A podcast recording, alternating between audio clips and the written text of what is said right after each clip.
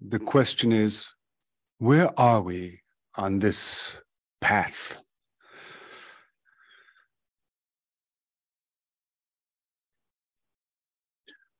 So we'll try to make a summary of what has been uh, presented as the, the outcome of uh, this research program and to highlight the, the, the narrative surrounding it.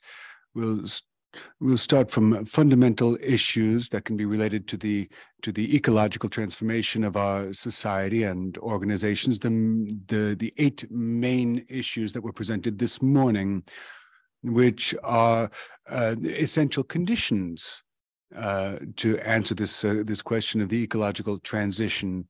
From there, uh, we we asked how can we uh, institute these issues in companies through accounting. And in the end, does this accounting with the eight issues exist already? In panel two, the analysis showed that uh, there are there have been attempts, there are many efforts, but nonetheless, clearly we're still in uh, the same types of models, which highlights that in uh, accountability, there, there are different representations of the world. So we cannot detach uh, the analysis of accounting from the underlying uh, models and the underlying issues. Now, has it always been this way? This is why we looked at the anthropological question, the historical question. No, but there is a need to make accounting part of a history. There are things that happened in the early modern era that don't deal with what is accountability, what accountability is, but what are accountability, what, what, what are accounting systems in uh, distinct traditions, cosmologies. Uh, and this leads, of course, to the questions of the basis, the foundations of accounting. What does accounting mean? And so we wanted to look at the epistemology of accounting, the uh, the theory of knowledge behind accounting, and this allows us to better understand the relations between uh, accounting and law. We saw the very fertile links between economy, and between accounting and uh, and law, uh, economic law, e- environmental law, and this also highlights that accounting is not a residue of the economy. That's a certain vision of uh, uh, accounting that uh, has come into its own, but it's it's it's not uh, the the vision that uh, companies uh, use primarily now. But there's a certain vision of accounting that has become more and more common in predominant um, world thought patterns that uh, would establish accounting as a residue of uh, the economy, which is which it has never been. Keep in mind that uh, in addition to being uh, you know, connected to law. Uh, accounting has been studied for a long time by by sociologists. Think of uh, uh Max Weber, for example, and other stakeholders as well. Other players look at uh, Proudhon. Uh, a great theoretician, theoretician of um, of accounting,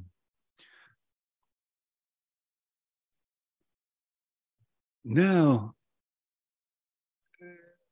if we go a little bit further into the objectives of the program, the overarching idea for this uh, entire research project, and that will be part of our conclusion, is we want to understand that before behind these issues, there are several levels of analysis, and these levels of analysis are often neglected. And yet, they're essential if we really want to take ownership of uh, the issues in question. There's a technical level of analysis. That's the question of how. How does a tool work? How does a theory work? How does a, a, a, sociological or economic uh, management instrument work?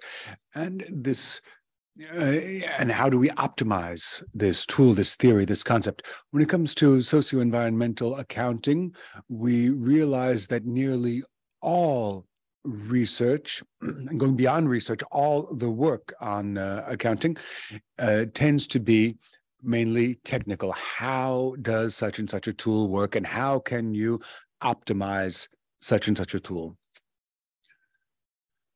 But then we need a critical analysis, which is one of the cornerstones of uh, social and human sciences. This means that behind any theory, any thought process, there are underlying hypotheses, visions, worldviews and there are also forms of performativity. These uh, tools, theories, uh, make things happen.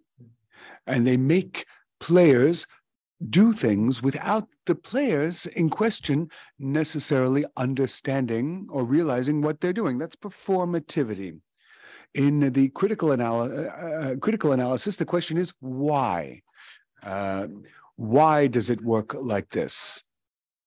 The, techni- the um, technical and critical analyses are indispensable to truly grasp uh, the instruments, tools, and concepts, and to really see accounting in the context of ecology. There's a when, when we want to move towards an ecological transition, which is one of the uh, we want to move to this, uh, we need we need both because a simple critical analysis would go in circles, looking at the different underlying hypotheses without ever rebuilding them. Now, part of the research uh, started uh, turning turning around in circles. Uh, the the criticism became criticism of criticism and then criticism of criticism of criticism. And so we ask now, what do we do? So we need a norms based analysis, which has been discredited in recent years because we've been focusing more on technical analysis, purely technical analysis. The norms based analysis uh, ask the question where do we have to go? Where do we have to land? Think of uh, Bruno Latour. Uh, uh you know, uh, Bruno Latour has, uh, you know, inspired much of the research in this program. This great uh, sociologist and anthropologist uh, who passed away recently, uh, but who who, who had a special place at the Collège des Bernardins. The question thus is where do we land? And for another tribute to another great man, uh, Aymon Mermet, uh, who inspired once again part of our work here. And uh, Mermet asked the question, where do we take off? Where we take off, where we land. So the blend of a, a technical, critical, and norms-based analysis is where are we going and where do we have to land?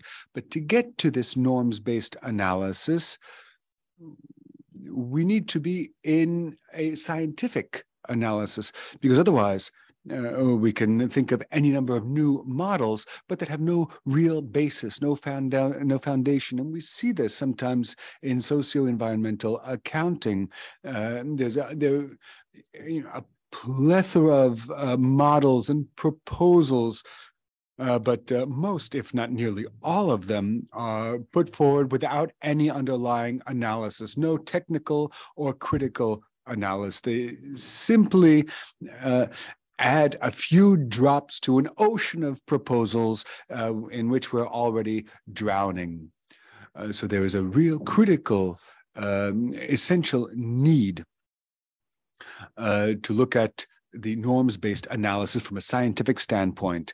Uh, in other words, a, the norms-based analysis cannot be dissociated from the uh, the, the, critical and technical uh, analysis. They have to be one. They have to be together. We have to put down the hypotheses on which we're working and see what is the desirable future to which we want to head so that there can be a scientific and democratic uh, debate on the models proposed.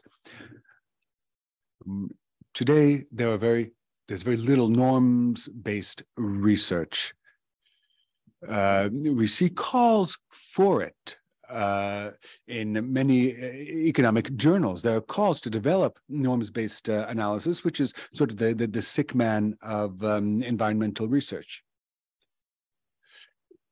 The problem of research has been to formulate and uh, go in depth with critical analyses according to a certain orientation uh, concerning uh, the ecological transformation. In other words, in one on one side, take accounting seriously, not like a simple tool, but as a, a conceptual framework, like an architecture for human activities, and according to a vision of ecology that's once again taken seriously, uh, with scientifically uh, taking into, consider- into consideration the interactions between humans and non-humans and collective inhabitability. Uh, over these three years of um, uh, research. Uh, this work has reinforced uh, a vision of the norms based approach. The objective of the program was not specifically to look into a norms based approach, it was a, a critical and, an, and, uh, and technical uh, approach.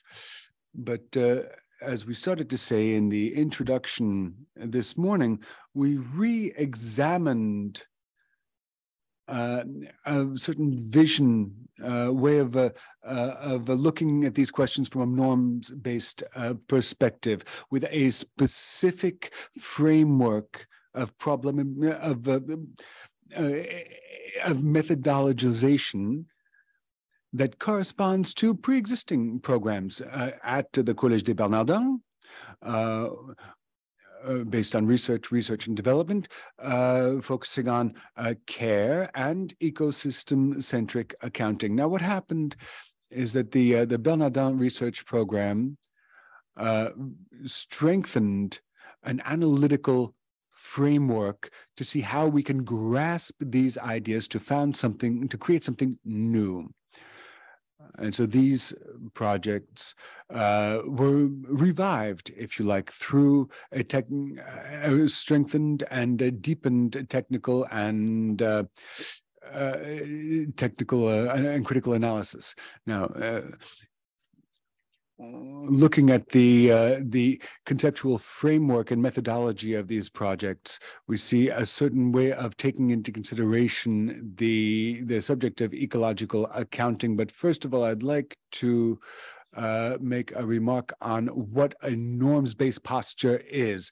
As I mentioned, despite uh, the uh, recent calls of uh, specialized journals uh, in favor of a norms-based approach, it's this uh, approach is still not recognized uh, as it should be.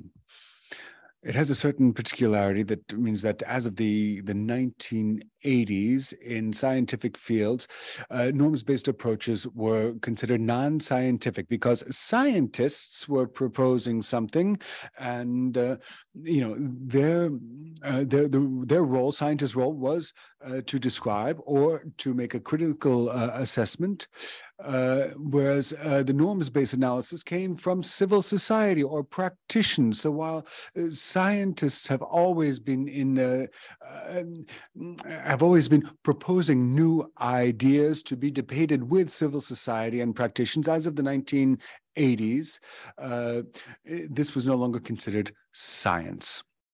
The other problem is it led to an idea that uh, once uh, models were put forward by scientists, then from the point of view of uh, professionals and civil society, uh, these these proposals were no longer seen as coming from science, and so uh, the uh, we needed new renewed links uh, realizing that if we want a real ecological transition, we need to to pursue it from a partnership uh, through a partnership appra- uh, approach with strong links between science and civil society.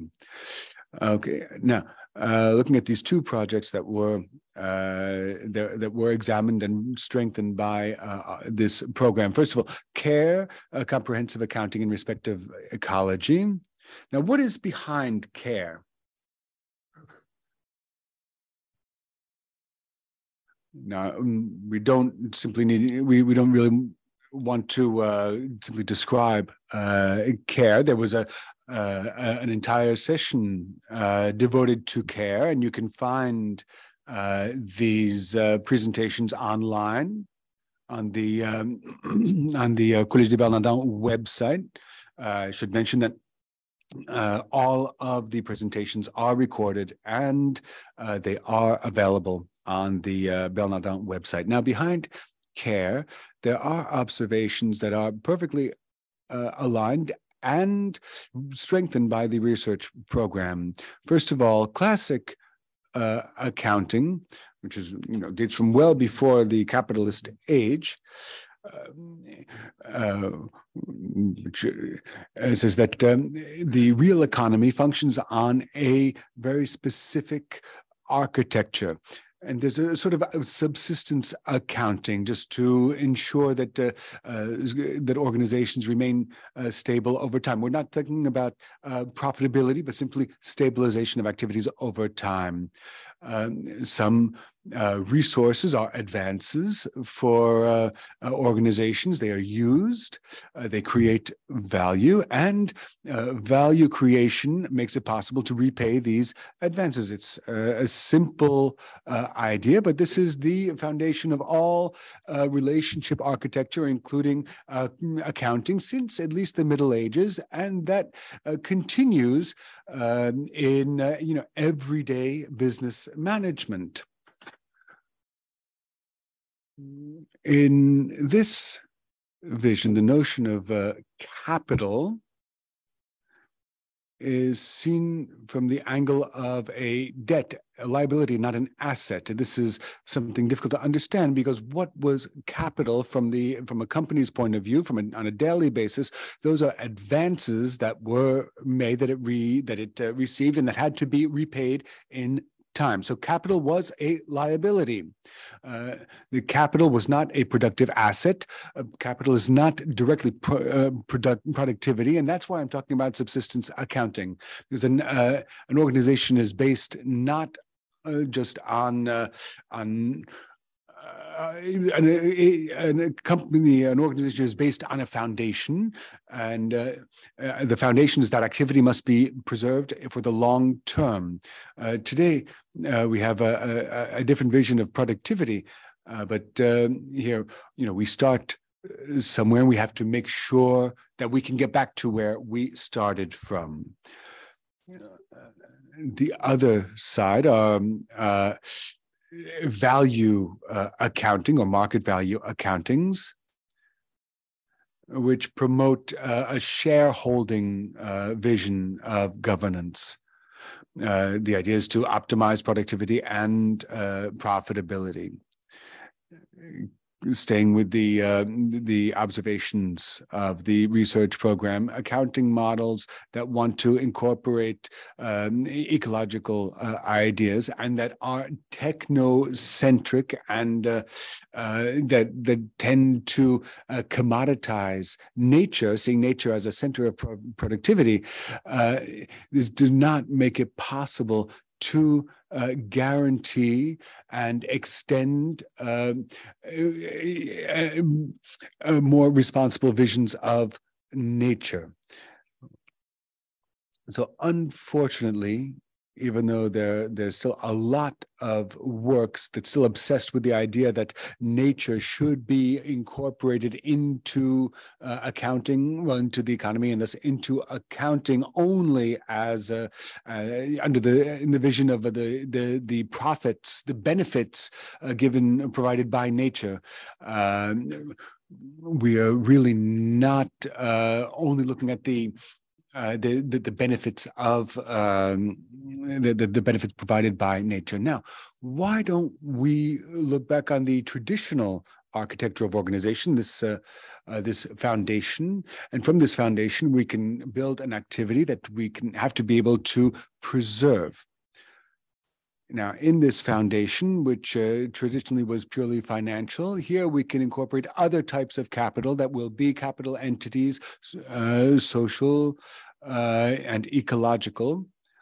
Uh, behind these organizations, there are other foundations that are uh, ecological. Now, why to, to fully define these, we have to reincorporate them into their own ecosystems, whence the need to have ecosystem centric accounting, as uh, we will present uh, in a very short while. To give you a few very uh, quick ideas behind the uh, CARE project, there are three levels of reflection. First of all, a conceptual framework, which is how can you restructure organizational models now, once again, uh, we see accounting as uh, an architecture uh, and a, an architecture that supports uh, uh an organization. Then there's a, a, a, methodology that's completely absent from this um, this uh, framework. It's an operating methodology with dashboards, performance analyses, uh, financing, etc. And finally, from the conceptual framework, if we go into the heart of the company and we use uh, operating methodologies in the company and you take some perspective, the conceptual framework makes it possible to set the foundations of socioeconomic theories renewed from an, another vision of organizational architectures. From in concrete terms, care is organized around communities uh, research community united by the uh, uh, the ecological accounting chair and uh, and NGOs and individuals in the broader sense, which is uh, uh, part of the CERCES. Uh, and part of uh, the nature of care you can be found on the CERCES website, which you can, of course, look at. There are another uh, implementations of care that uh, are the subject of uh, research uh, uh, programs. Now, united by the, the, the chair, but not necessarily part of it. There's some missions, as as we say, uh, so operational implementations of care. Between research projects and missions, there are about 30 organizations, both public and private, uh, that uh, are adopting care. Some pre studies have uh, made it possible to uh, to to see what kind of data uh, is necessary to put in to to implement care. We have analyses by certain ONG, NGOs, also to um, to uh, raise awareness of the the, the psyche, the zeitgeist behind care uh, a new way of um, reconceptualizing an organization. Now, without going into detail, uh,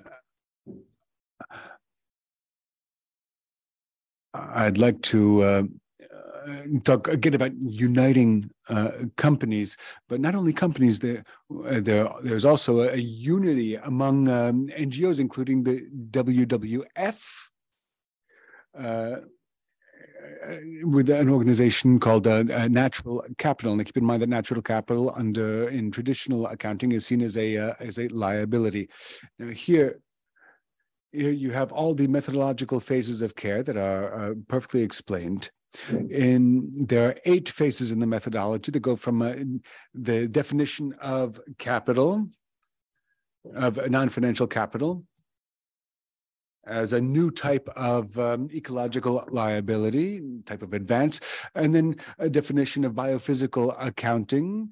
Uh, so purely biophysical accounting that looks into a company's value chain with the insertion of new types of uh, capital entities. It goes into a restructuring uh, accounting ledgers, uh, identif identification of balance sheets, P&L, et cetera. These these are eight basic fundamental steps to understand how uh, how uh, care uh, and new capital entities can be incorporated uh, fully in an existing uh, structure.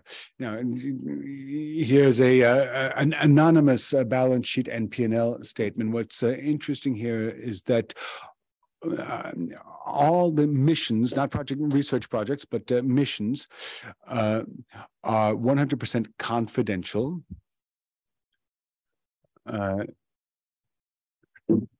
because companies do not uh, use care as a communication tool. They use it as a strategic plan to truly restructure their organization. They do not communicate on it and they require absolute uh, confidentiality. This is a very strong uh, expression of progress. Uh, because we're it's not at all greenwashing or whatever you want to call it. It's not communication. It's a true desire to uh, put forth a, a, a, vision, a comprehensive uh, vision, uh, and uh, uh, generally. Uh, the, the, the visions, the the the images they, they they receive have to be completely reworked.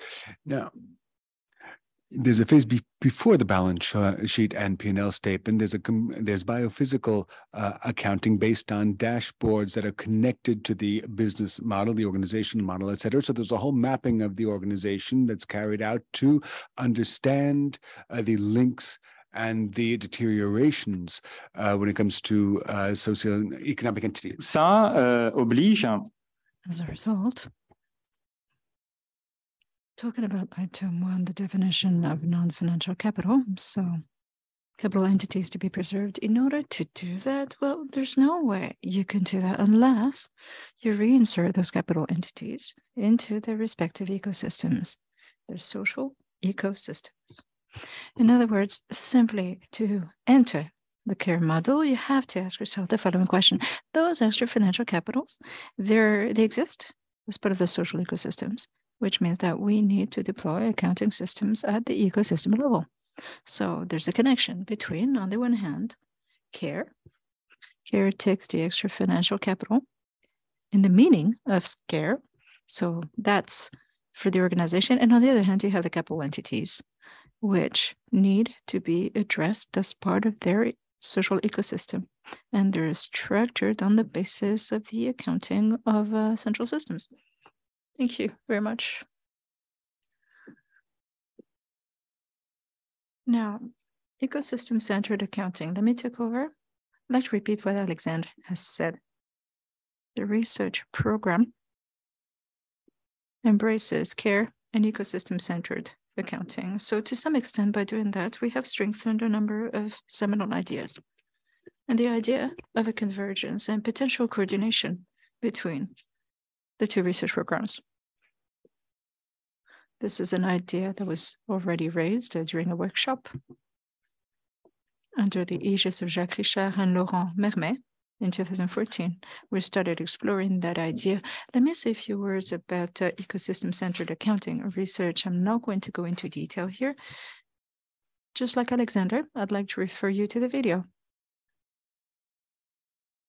on the Bernardin website in the plenary section. Now, the research program has come to a number of conclusions, and those findings tie in with the ecosystem-centered accounting. What we're trying to do is to open up our perspective. This is a step that we need to go through for current projects and all projects that are being experimented upon, being devised, being designed, being developed, because we're looking to the future. Now, I doodled. And I would like to use these doodles to address once again that idea of a capital entity to be preserved. It's an important aspect in terms of uh, conceptualizing care as well as environmental accounting. It's the starting point of ecosystem centered accounting work. I'd also like to get back to the actual term ecosystem. So what do we mean by that?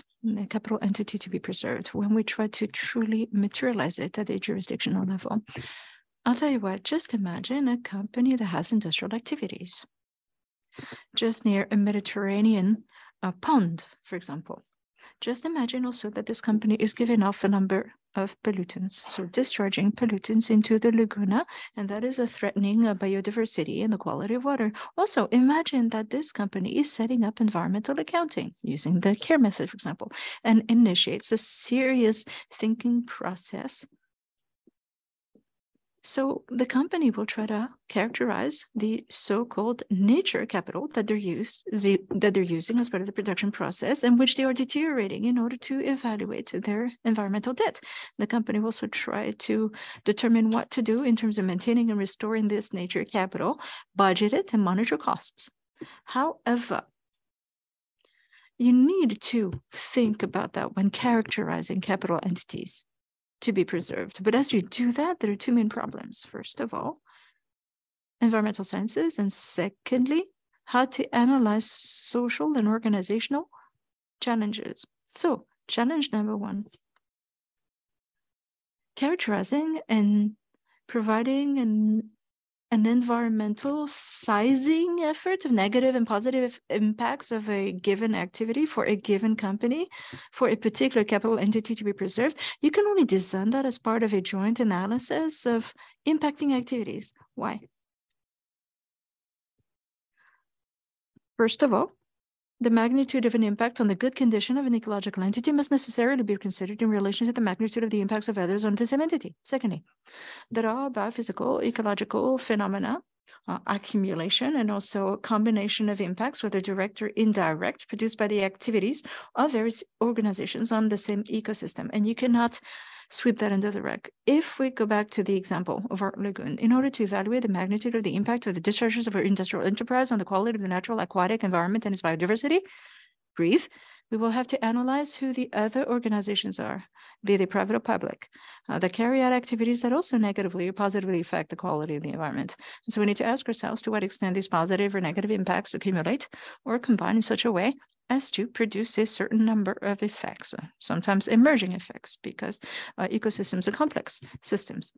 So impacts on ecological status. For example, for this pond, in addition to the industrial pollution, there may be domestic discharges from a community with a growing population, particularly in the summer, uh, silt and freshwater inputs from a hydroelectric uh, power plant that creates a salinity imbalance that weakens the environment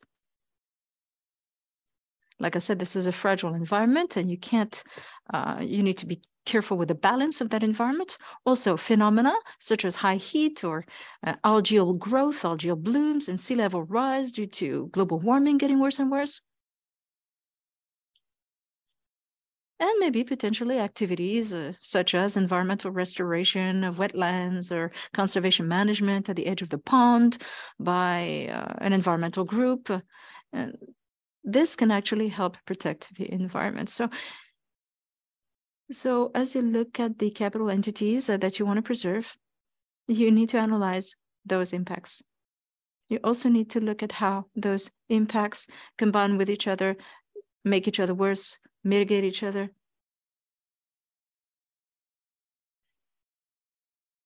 And the end the final impact can be either positive or negative when you talk into biodiversity, fish, amphibians, various saltwater, freshwater habitats, etc. So it is also a question of considering other organizations which tend to depend on the maintenance of the good quality of the ecosystem for their economic survival or simply on an existential level. So you need to look at the tourists and the shellfish farmers or the hobbyists, naturalist societies, et cetera, some of the stakeholders actually uh, ascribe intrinsic value to defending the environment. So what's the consequence? The reality of the environmental phenomena that we just talked about in this type of situation has the following consequence. Create multiple new interrelations or interdependencies, and you cannot sweep those under the rug. So you need to look at the proper state of those natural ecosystems and how they depend upon uh, a number of organizations take facing up to the responsibilities. But also, there's a need to redefine the responsibilities of everyone vis-a-vis the ecosystem also, but also vis-a-vis each other. You need to get organized so as to assign responsibility and make it effective. So in instead of simply be a scientific or technical problem, nature capital and degradation thereof is a source of concern or a matter of concern, as Bruno Latour says. And those matters of concern are located and shared between multiple organizations that all dovetail together as part of a process that is both ecological, societal, organizational, etc. So those organizations, when you bring them all together, they form what what you can call a community of concern. And for those communities of concern, it is key that we answer the following question at the end of the day who's accountable for what and vis a vis whom, and who has the legitimacy to require that uh, account be taken, and on what basis? That is just one example of environmental problem. We could use many more examples. Conflicts uh, uh, for such as the quantitative distribution of water, et cetera, et cetera. So any company that is serious about setting up environmental accounting using the CARE method, for example, can simply not do without analyzing the situation, thinking about the definition, the relationship with nature capital, uh, as part of all of those interrelations and interdependencies, etc., because it is within those interrelations and interdependencies that a company's own responsibility can be evaluated and the actions that they may implement in order to restore and maintain the natural environment could potentially be recognized by society at large. So, finding number one, based on the previous panels, based on the research program, pretty much all the environmental accounting tools identified do not take those situations into account. Most of the time, they stop at the border between organizations. Or when they do connect with nature as the environment, usually it's in a naturalized, objectified form as a place for redefining relations, uses, interdependence, trials of strength, etc. So as a place for reorganization. So there is a need to supplement and amend or modify organization or enterprise-centered environmental accounting systems. Second finding of our research program, we have noticed that at the end of the day, there are as many uh, potential accounting systems as there are problems, management problems, problems pertaining to the human collectives that are trying to get organized in order to manage those problems uh, in line with a certain vision of the world.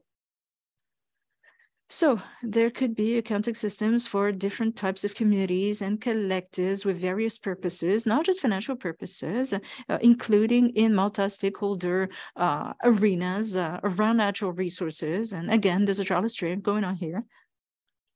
So what can we infer?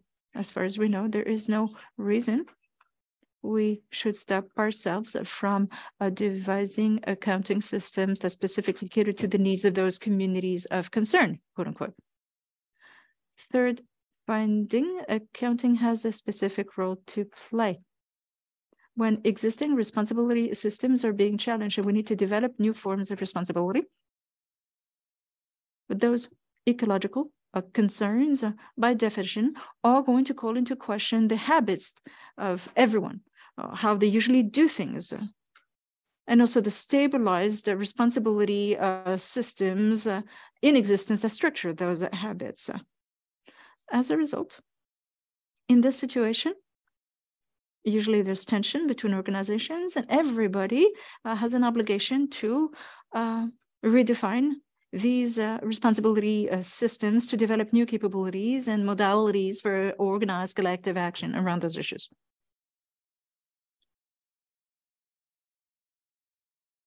Now, along the same lines, more specifically, what role could accounting play to help switch from communities of concern to communities that are capable of uh, supporting the ecosystem? Now, in order for those communities to structure themselves and be able to organize and preserve ecosystems, you need a common, a new common framework for representing those problems. We talked about that this morning. You need the right grammar, the right repository, a shared repository so that you can investigate. Remember the enigma earlier? What are the ins and outs of those environmental concerns, which require that we redefine our modalities for action, and also the debt that we will owe and how to address that debt. And this refers us to mediation, as we said before. Also, those organizations need to be able to rule on the environmental quality of the ecosystem concerned as a focus point and as guidance also for collective action and individual action. And based on that environmental outcome, which is of a prescription nature, as we said before, based on that, to evaluate the impact of everybody's action. So you're able to clarify and assign responsibility. And if you make a contribution, that contribution can be recognized. And this refers back to the third function of accounting, judgment, adjudication. Obviously, you need to regulate. Accountability, individual responsibility, that's something you need to regulate because you don't want those words to stay dead letter. You want to turn words into action.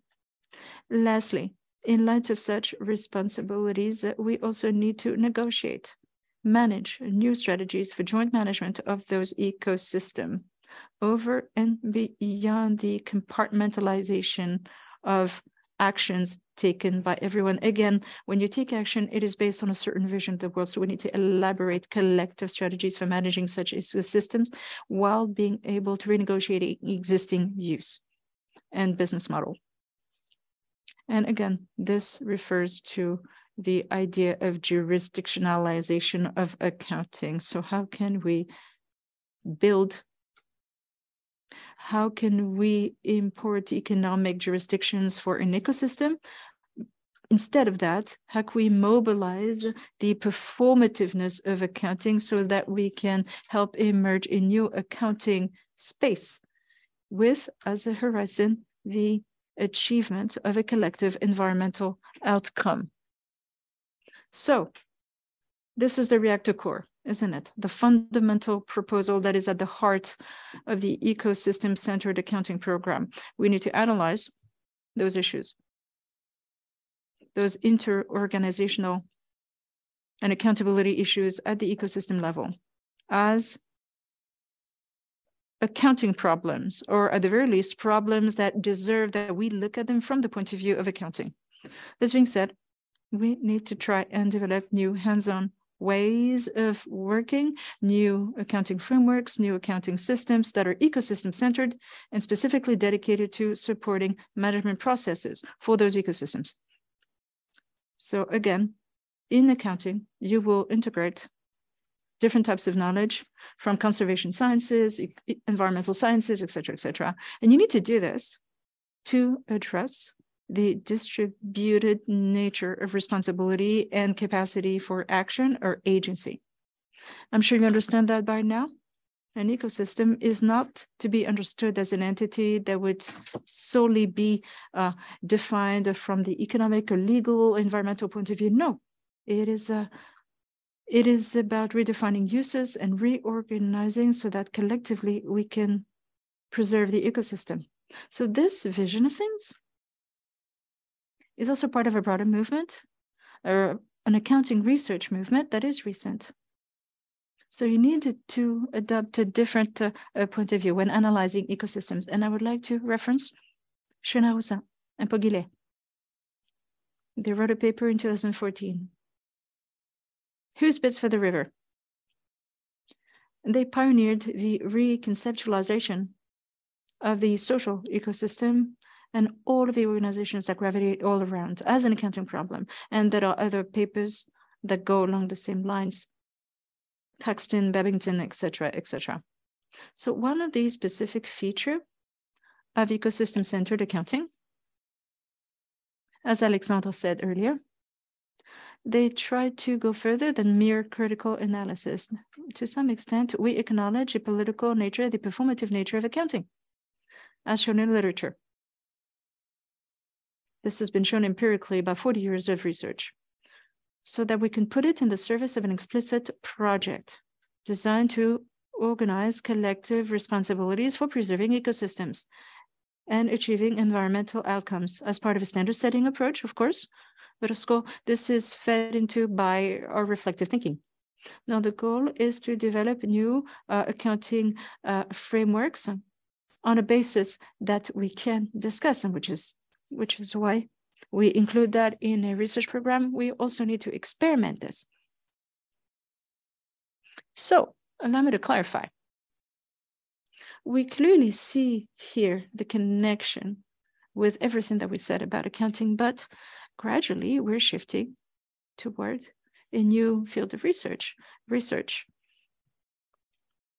environment management. So how do you manage ecosystems and how do you quantify them? At the end of the day, why do we need to clarify?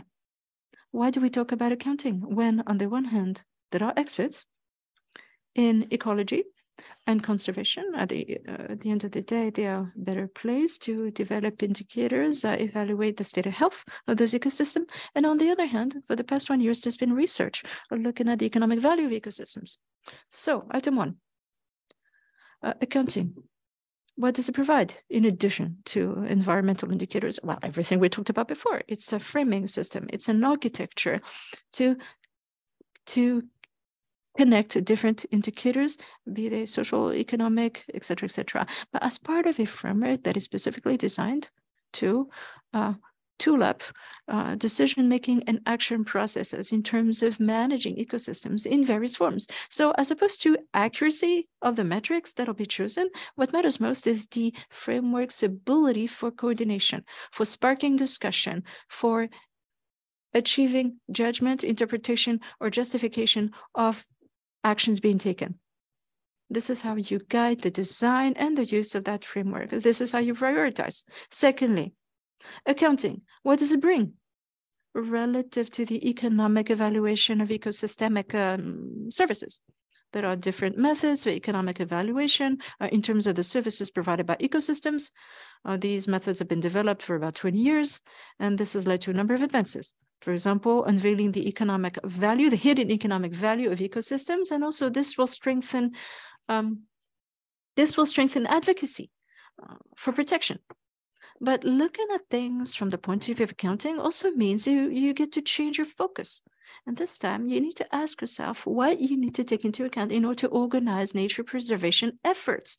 So instead of economically unveiling the value of nature, you need to organize your efforts and costs so as to help to produce environmental outcomes which can be measured both biophysically and ecologically, and maybe also be part of an effort to redefine what has value at the jurisdiction level and also in society. Thirdly, today we're focusing quite a bit on the importance of creating a model of rediscovering and better describe our relationship with nature, biodiversity, ecosystems. That way we can better discuss this and debate it. So as we said before, accounting can be a way to create a model to represent, uh, make sure those relationships can be discussed, uh, make sure it's a mediation mechanism between different uh, levels of subjectivity as uh, interdependent organizations interact with an ecosystem. But if you see accounting as a science of reciprocal commitments, accountabilities, plural, basically, well, this forces us to go over and beyond the mere identification and requalification of attachments between everyone.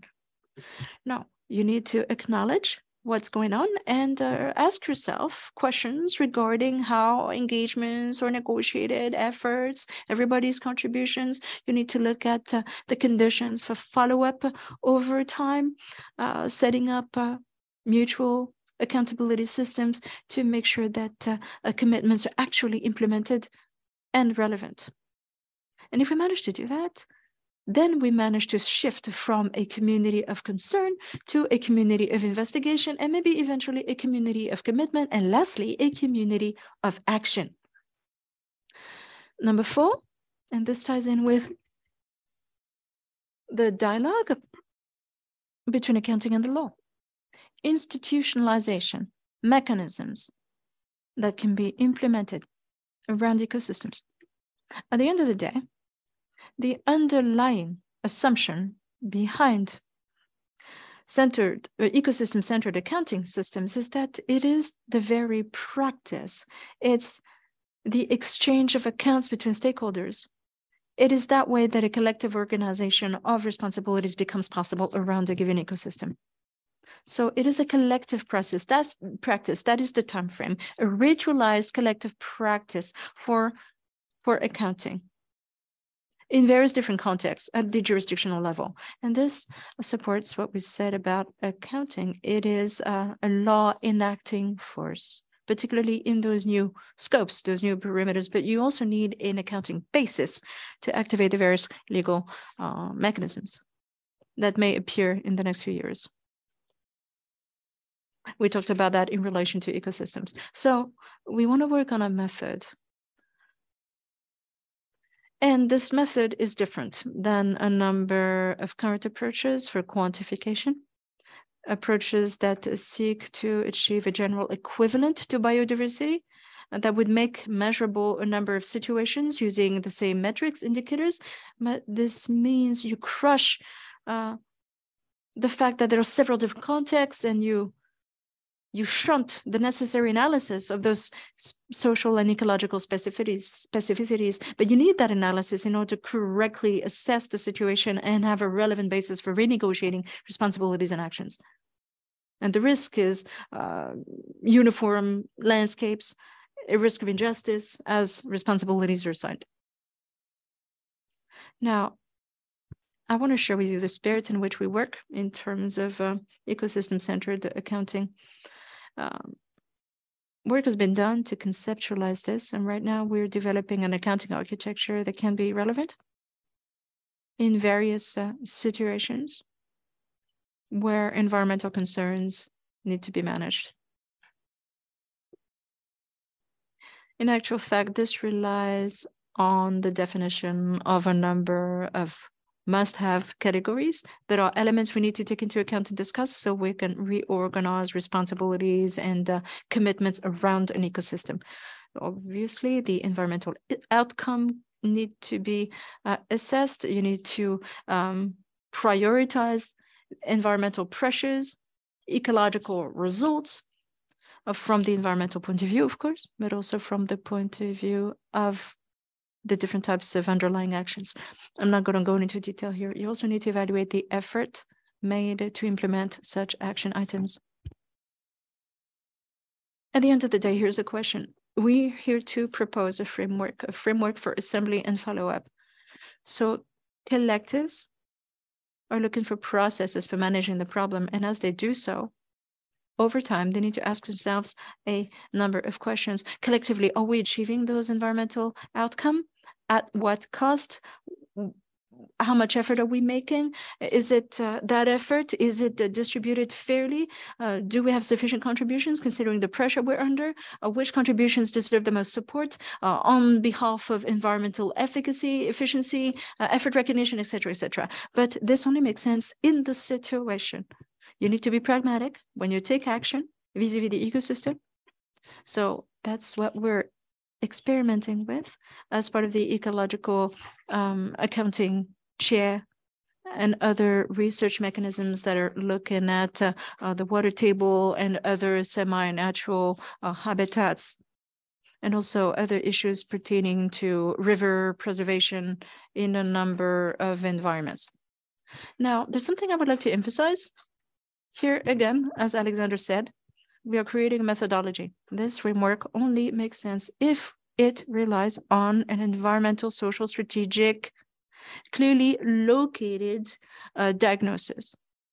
Because each situation is different, each location is different, and it is only against the backdrop that things make sense and you need to analyze uh, concerns responsibilities etc it is on this basis that we then start designing an accounting system that is customized this is how we test those specific designs.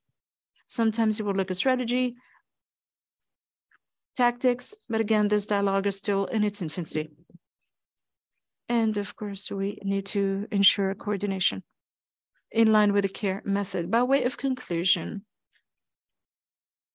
let me recap and then open up the discussion. Development of ECEs can make it possible to relocate the responsibilities and actions of an enterprise, of a company as part of a broader uh, ecosystem. As a result, that's the term that was used. This can be used to strengthen the credibility of environmental accountability. And this can also help companies participate in joint management strategies at the ecosystem level. And they can do this with a number of other stakeholders. And again, these are must have, these are key stakeholders in the environmental transition, and everybody has their own drivers, their own preferred means of action, besides ECE, or ECA rather.